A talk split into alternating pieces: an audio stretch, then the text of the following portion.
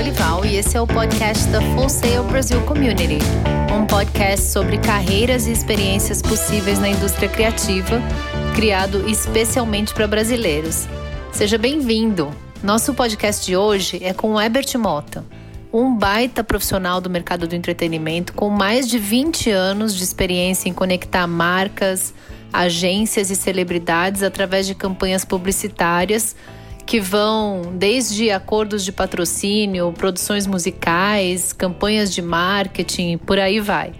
Além de trabalhar incansavelmente no mercado, ele também está sempre compartilhando seus aprendizados e recentemente lançou um livro em que ele conta como que aconteceu a jornada dele e é uma jornada muito especial, vale muito a pena ler. O nome do livro é Movimento Logo Existo. O Ebert, só para contar mais um pouquinho das coisas que ele já fez, o Ebert, em 2016, criou a agência de entretenimento Call 911, Call com K, K-A-L, 911, e desde 2015 é investidor e parceiro estratégico da RAM, que é uma empresa de design de áudio. É muito projeto em que ele já trabalhou. Acho que um dos mais é, legais que eu tive a, a felicidade de conhecer foi o lançamento do Spotify aqui no Brasil e todo o trabalho da marca UFC com a negociação da vinda da UFC para cá e, e, direitos televisivos e tal. Ele trabalhou também é, com o Anderson Silva, com o Spider. Foi um dos fundadores do estúdio Na Cena, que é um dos maiores estúdios é, da América Latina. Enfim, é muita história. Vamos começar aqui a nossa entrevista. Eu fico muito feliz de poder receber o Ebert no nosso podcast. A gente fez essa entrevista gravada, cada um de nós num lugar diferente por conta do Covid. E isso não nos impediu de poder trazer esse conteúdo para você. Minha primeira pergunta para o Ebert foi sobre a trajetória profissional dele. Uma das expressões que ele mais usa é que ele é um self-made mano. Eu acho genial, porque isso ilustra muito a forma como ele teve que se reinventar o tempo todo.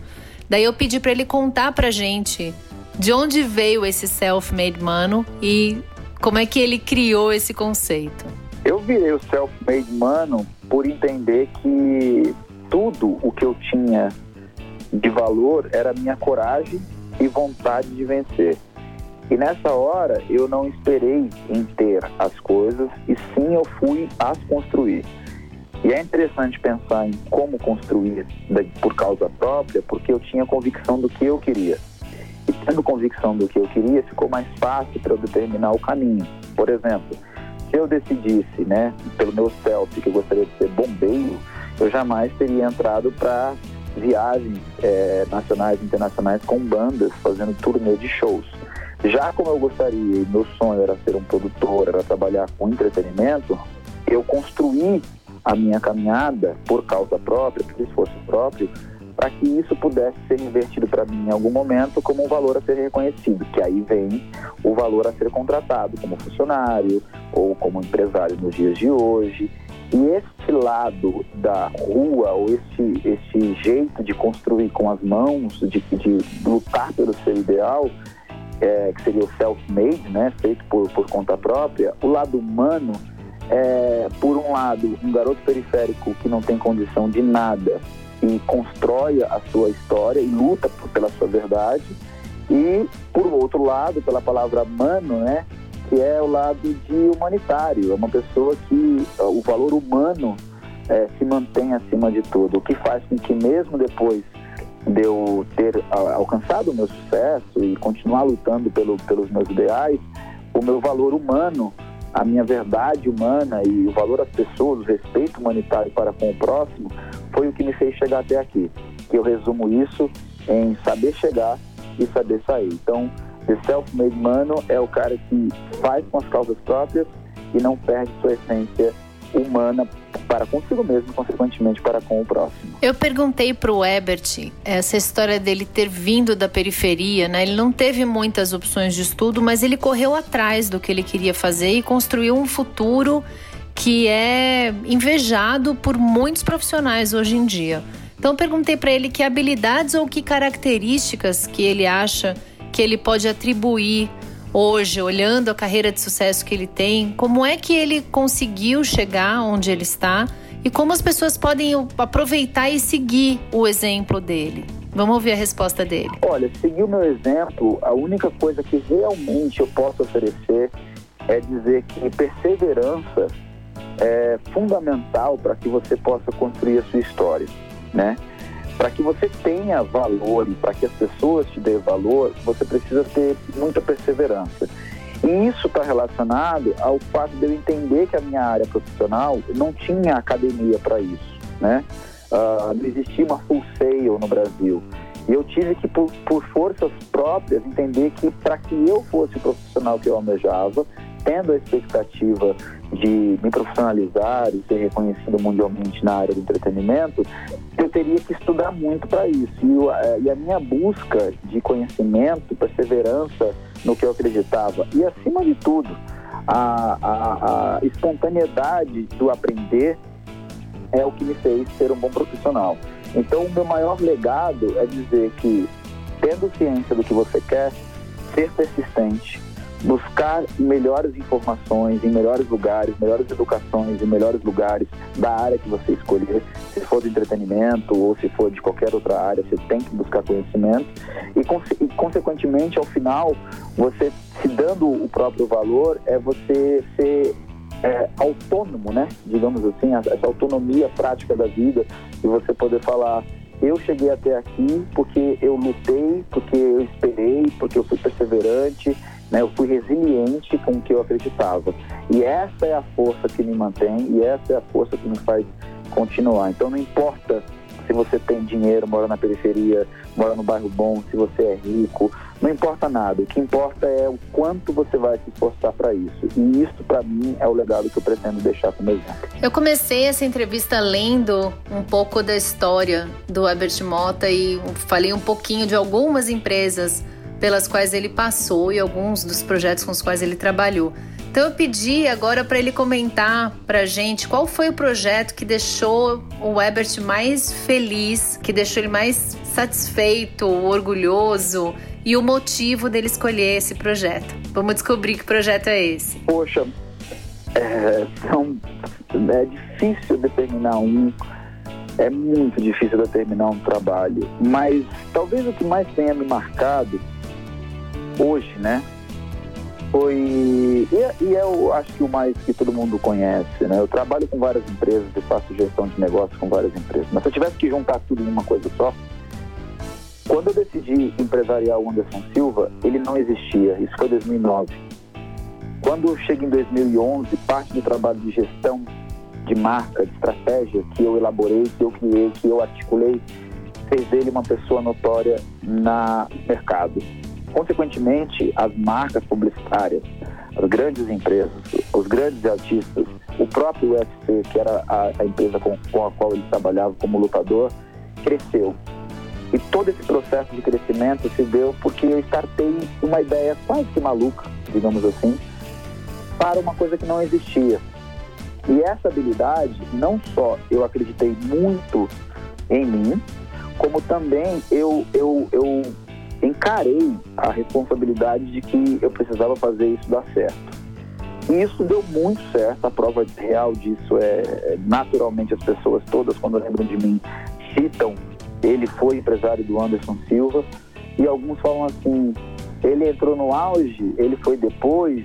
Não, eu criei, eu, eu posicionei, eu vendi o valor da marca, e eu com, com, completei o meu ciclo cinco anos depois, quando a gente termina um contrato, dizendo que eu fiz.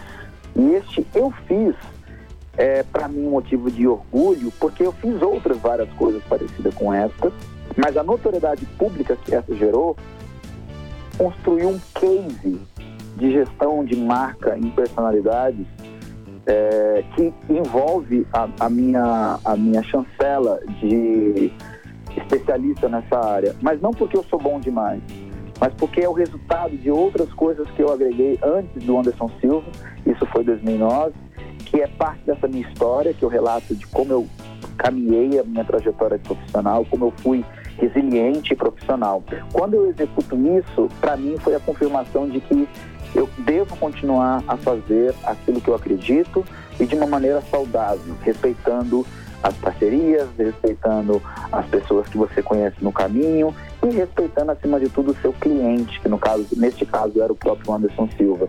Então isso para mim é importante, isso para mim marca a minha trajetória, até porque isso também foi o meu, o meu ponto de virada, digamos assim, aonde o mercado inteiro, aonde as pessoas olharam para o Herbert Mota como um profissional qualificado, mesmo anteriormente ele tendo é, é, a sua parcela em outros grandes projetos interessantes. E daí para frente, muitas outras coisas eu fiz, pontuais, de grandes marcas e grandes nomes da indústria, e são resultados deste case que marcou as pessoas ali em meados de 2011, 12, 13 de dois, é, é, 2011, 12, 13 com o Anderson Silva durante a minha gestão. Eu sou, eu fico sempre muito encantada com a trajetória do Ebert e eu sei que uma parte dela aconteceu e segue acontecendo nos Estados Unidos. Então, a minha próxima pergunta para ele foi sobre que importância ele dá para essa internacionalização que aconteceu com ele. E se isso foi uma coisa que ele buscou, se foi uma decorrência natural. E se ele indica, recomenda que as pessoas busquem experiências internacionais. Vamos ver a resposta do Ebert para essa pergunta. É, sim, eu acho que buscar experiência, né? É, quando a gente vai para uma entrevista de emprego, pergunta qual a experiência que você tem. E uma das coisas que deu muito certo para mim, na minha vida, foi entender as diferentes culturas, os diferentes mercados e os diferentes costumes. Porque quando eu penso no Brasil, o Brasil é um país de evolução, é um país que busca consumo e, e inovação o tempo inteiro eu decidi que eu precisava construir um valor de matéria-prima. O que, que isso significa? Eu vou para os melhores lugares buscar os melhores conhecimentos, uma vez que eu, eu super entendo o quanto o Brasil é bom no que faz, mas não tem como deixar de balancear um país como os Estados Unidos, que tem uh, o Walt Disney na sua essência do entretenimento, que tem Hollywood na sua categoria de negócios de entretenimento, que tem o, o show business, né, a música, a indústria da música de uma maneira tão estruturada. Esse valor de indústria foi o que eu, eu busquei conhecimento no exterior. Tanto que eu viajei para os Estados Unidos desde 1998, regularmente, a trabalho, até 2009, quando eu, começo com Anderson Silva, esse período todo de quase 10 anos, eu busquei conhecimento, mantive relacionamentos com empresas e empresários da indústria do entretenimento. E por que, que isso é importante? Eu aconselho todo profissional a buscar conhecimento é, internacional. Porque quando a gente fala de viver num mundo globalizado, quando a gente fala de é, conectar ao macro, quando eu quero ter uma Procter Gamble como cliente, ou quando eu quero agenciar um Cristiano Ronaldo quando atleta, eu preciso ter uma relação internacional. E isso para mim foi importante porque o fato de eu aprender e falar inglês foi 50% do meu sucesso. Os outros 50% são as minhas inteligências, as minhas capacidades, a minha perseverança, sobre por que coloco esse 50% como valor do sucesso. E por isso que eu falo da importância do aprender o diferente, conhecer e estudar inglês e estudar fora se for possível. Porque nessa hora a comunicação me ajudou a entender melhor as coisas. E o fato de eu buscar a, a habilidade para se comunicar em outras línguas usando uma língua globalmente é, conhecida desde o Japão até o Brasil, é o que me deu mais força comercial para que os meus negócios fossem bem sucedidos em todos os aspectos. Então, não só eu aconselho a buscar educação é, no exterior, é, mas principalmente para quem está buscando alguma estratégia de profissão na área do entretenimento, eu, eu aconselho muito, até porque eu conheço a Full Sail, mas eu aconselho muito essa busca pelo o topo, pelo melhor. E isso realmente a gente precisa buscar, ainda infelizmente fora do Brasil, mas eu sonho que um dia no Brasil tenhamos essas estruturas de qualificação para as próximas gerações. A gente fala muito dos artistas, dos talentos, das marcas, mas muitas vezes a gente acaba esquecendo que se a gente conheceu esses talentos ou essas marcas, é porque alguém empacotou tudo isso e conseguiu colocar no mercado. Lá na Fusseu a gente fala muito da importância de monetizar os projetos. E para mim o Ebert é uma referência em monetização. Ele tem alguma coisa de gênio na forma com que ele empacota os produtos os talentos, as marcas com as quais ele trabalha. Então eu perguntei para o Herbert se ele tem um processo ou algum método que ele usa para criar e desenvolver os projetos para que eles monetizem com o sucesso que ele consegue implementar. Vamos ver como é que ele compartilhou isso com a gente. Ele está relacionado ao ouvir o que o cliente precisa, porque consequentemente eu consigo entregar o que ele quer. Meu método é sempre esse. Eu conheço uma operação, eu conheço um projeto, eu conheço uma celebridade, eu conheço uma oportunidade. Eu entendo que essa oportunidade precisa. Então ela precisa daquilo que talvez eu tenha a oferecer. Quando eu trago a solução pela necessidade do que esse cliente, seja ele uma personalidade ou essa empresa por uma campanha, eu entrego o que ele quer. Por que, que esse método é, é, é um pouco não tão comum quando as pessoas do mercado trabalham? Porque as pessoas sempre perguntam assim: o que, que você quer? O que, que você quer? E as pessoas, quando a gente faz essa pergunta, na verdade, elas estão querendo falar o seguinte: você sabe o que eu preciso? Né? Então, é, eu não quero abraçar quem quer ser abraçado, eu quero abraçar quem precisa ser abraçado. E isso, como um método de profissão, como um método de estratégia, é muito mais fácil para que eu monetize. Por quê? Porque uma vez que é uma necessidade do outro lado, gera um valor. Então a pessoa paga o médico porque ela precisa do médico, não é porque ela quer o médico. Ela paga o advogado porque ela precisa do advogado, não é porque ela gosta do advogado. Porque ninguém quer pagar por pagar. As pessoas pagam por aquilo que elas precisam, desde o alimento até qualquer tipo de entretenimento, num passeio. Eu preciso viajar, é importante, é bom para minha vida, para minha família, para meu relacionamento. Então, se eu sou uma, um gestor de turismo, de agente de turismo, eu preciso colocar para essa pessoa a necessidade dela. Isso até para vender um vestido, vender uma calça, uma roupa, um sapato.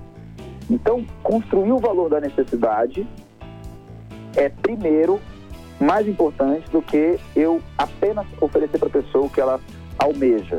E aí, consequentemente, você gera um valor e com ele você pode colocar o preço e colocando o preço, o seu cliente não tem problema de pagar, porque fica muito claro o resultado que você gera. Este é o método que eu uso, ele é moroso, ele é mais complexo, ele demora mais, né? Eu poderia ter um caminho muito mais prático de baciada, né? Usamos a palavra de fechar contratos de bacia.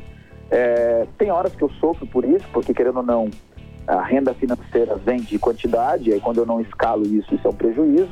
Mas acima de tudo, eu mantenho a regra inicial que eu disse, que é acreditar numa força maior, numa necessidade maior.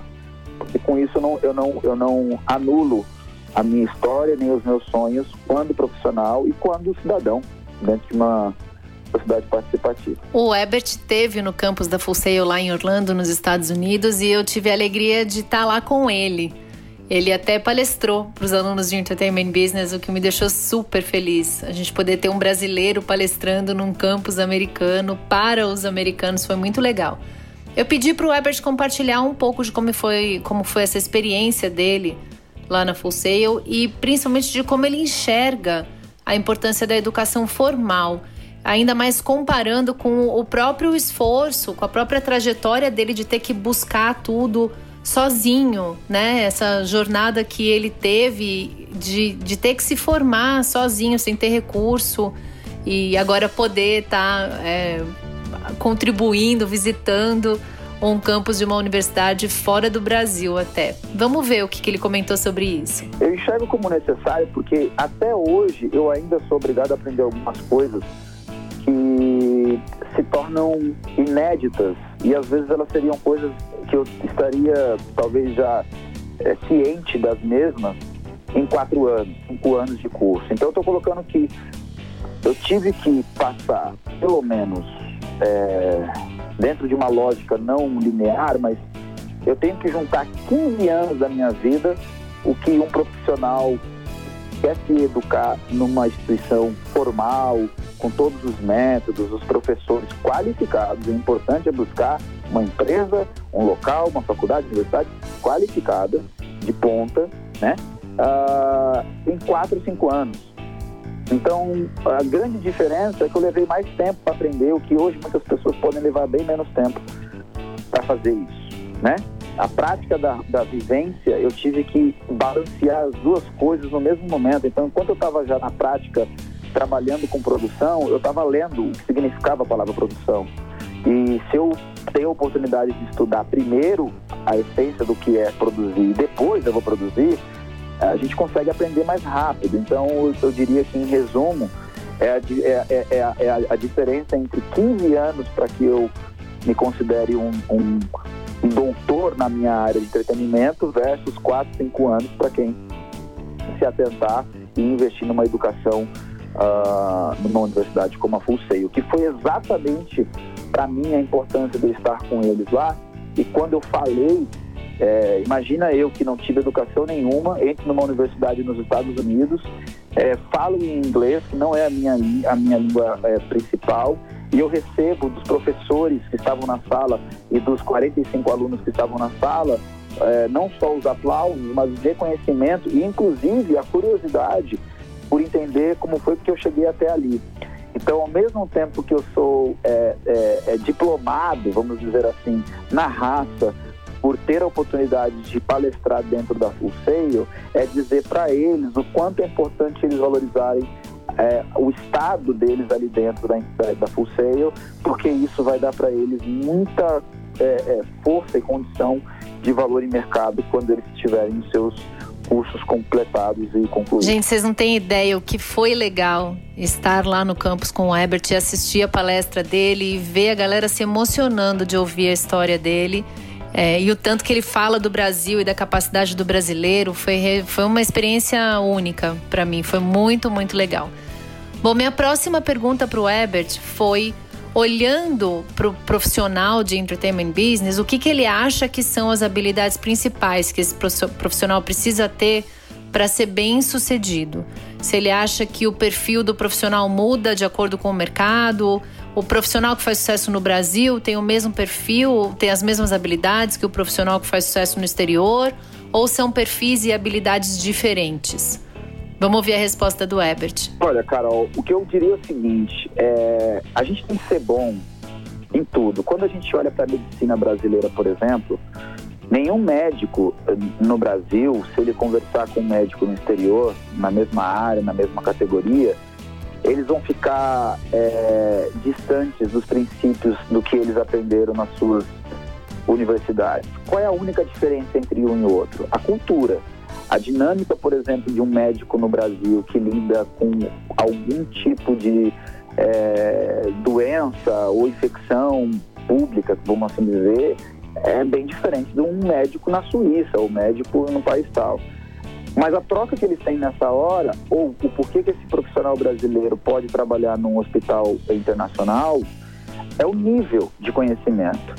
Então, o que eu quero dizer com isso? Se você for um profissional que estuda e trabalha no Brasil e não buscar um nível internacional de reconhecimento, que isso significa saber ser percebido pelo mundo da sua área como uma referência ou pelo menos ter a condição de dialogar com profissionais de outras é, regiões e assim conseguir ter uma relação de profissão, uma troca de profissão, você não chega a lugar nenhum. Porque uma das coisas mais importantes é dizer que tudo passa na vida e a evolução da, dos mercados e, e, e, do consumo, como por exemplo o videogame hoje, a área de games, é uma coisa gigantesca no entretenimento. Há 20 anos atrás isso não era tão grande como é hoje. Então, quando você consegue ser um profissional de entretenimento, entende que existe uma área dessa em países desenvolvidos ou em processos de economia mais abrangentes para um consumo de entretenimento, você melhora a sua capacidade e também consegue ter melhor aceitação onde quer que você vá. Então, assim, volta para a base principal dessa conversa. É, um profissional brasileiro que não consegue se entender como um profissional globalizado, se ele quer ser um profissional de ponta, ele precisa sim ter uma força global. É a mesma coisa que eu imaginar que um artista internacional vem para o Brasil e você tem escassez de profissionais para trabalhar num evento, num festival como o do Rock in Rio. Por quê? Metade não fala inglês, metade não sabe o que significa alguns termos em inglês ou em qualquer outra língua dos equipamentos ali alocados, ou quando eu olho um equipamento, ou quando eu, eu entro numa palestra, ou num painel, numa reunião, eu ainda estou gatinhando para entender o que significa um processo de, do uso de um equipamento, ou um processo de produção de áudio para um, um, um CD, ou o que quer que seja. Então eu prefiro entender que ser bom é você ser é, é, é multicultural e globalizado, para que você também na sua área, mesmo eu trabalhando só no Brasil, eu tenha notoriedade de alguém que melhor conhece de tudo. E isso te faz ser diferente, isso te faz ser especialista, isso te faz ter mais valor quando um profissional de negócios do entretenimento. Passou rápido, gente. Já estamos na última pergunta do nosso podcast com o Herbert Mota. E eu sempre gosto de perguntar, quando a gente está terminando, que conselho que os nossos convidados deixam para quem aspira a trabalhar no mercado em que eles estão. Então eu perguntei para o Herbert que palavra que ele deixa para quem quer entrar no mercado de entertainment business e que olha para ele e pensa, eu quero chegar aí, onde esse cara está hoje. Vamos ouvir o conselho do Herbert. É estudar muito, Carol. A pessoa tem que estudar muito, muito, muito mesmo. E quando eu falo estudar, é a pessoa buscar o desconhecido. É, um profissional da área de entretenimento, ele, ele não é só estar antenado, não é só a pessoa achar que porque ela sabe que agora o TikTok é, é a plataforma da vez, eu sou o cara de entertainment business do TikTok. Não é isso. Eu acho que buscar conhecimento de uma maneira geral. Eu quero vender para as pessoas, eu preciso conhecer sobre habilidade humana, eu preciso conhecer sobre ser humano. Eu quero falar vender produtos que envolvem tecnologia, eu preciso conhecer sobre tecnologia. A gente tem aí inteligência artificial crescendo nas plataformas, o VR, é, multimídia, são tantos elementos na área do entretenimento que fazem parte de um processo único. Ler e estudar, aprender como que foi a evolução da indústria desde quando começou lá nos primórdios, né? Quando a gente tinha ali a base de entretenimento no Império Romano e como é hoje o entretenimento numa arena de e-games, sabe? Essa dinâmica de mudança dos, dos últimos é, é, quase dois mil anos, vamos colocar aí, que o mundo tem o entretenimento como parte da cultura. Então, se você quer ser um profissional do entretenimento, o que me faz ser alguém que a Full Sail procura para se relacionar, para é, participar, para colaborar, é porque eles entenderam que eu sou uma pessoa conhecedora daquilo que eu construí para minha carreira, daquilo que eu construí para minha vida e do mercado ou da indústria que eu desejei atuar. E isso se resume a ser alguém que quer sempre aprender, sempre conhecer mais e melhor, para que você possa ter, no mínimo, a sua condição de, de escolha no final né, de tudo isso, você saber falar sim e não para as oportunidades que onde surgir e também para as escolhas da vida, sejam elas para estudar no exterior, morar no exterior e trabalhar, viajar com uma banda e, e não ser um advogado e sim um, um, profissional de áudio ou de vídeo, ser um diretor de fotografia, o que quer que seja, ou mesmo que um talento, né, ser uma celebridade, ser um cantor, ser um artista, é, é muito importante buscar o conhecimento, porque é ele que nos ajuda a saber estar né, nos ambientes e com isso ser uma pessoa feliz com aquilo que escolheu para vida. Muito legal, sempre muito inspirador conversar com o Herbert. A gente vê ele torna muito fácil essa percepção de que só depende da gente e quem quer vai atrás e dá um jeito de fazer. Muito obrigada, Herbert, por ser essa potência que você é e continuar ensinando a gente todos os dias. É um prazer enorme ter você como embaixador de entertainment business aqui no Brasil com a gente e poder contar sempre com você. Valeu demais. Muito obrigada. Eu que agradeço, é uma honra sempre estar junto com a Fuseio. Agradeço você, Carol, por, é, por ter se aproximado né, da, em conhecer a minha história, conhecer o meu esposo. A gente troca muito essas figurinhas. Acredito que a gente tem ainda muita coisa pela frente para construir junto. A mensagem que eu deixo é: vamos continuar aprendendo, vamos continuar nos educando e, acima de tudo, continuar com fé e acreditando que as coisas vão melhorar e que nós seremos cada vez melhores e que só assim a gente consegue tirar o que é mal ou o que é ruim da nossa frente. Então, muito obrigado, Fuseio, muito obrigado, Carol. conte sempre comigo. A gente tem ainda muita coisa pela frente e eu vou estar sempre à disposição de vocês. Para você que ouviu esse podcast, meu muito obrigada também e espero te encontrar no nosso próximo episódio.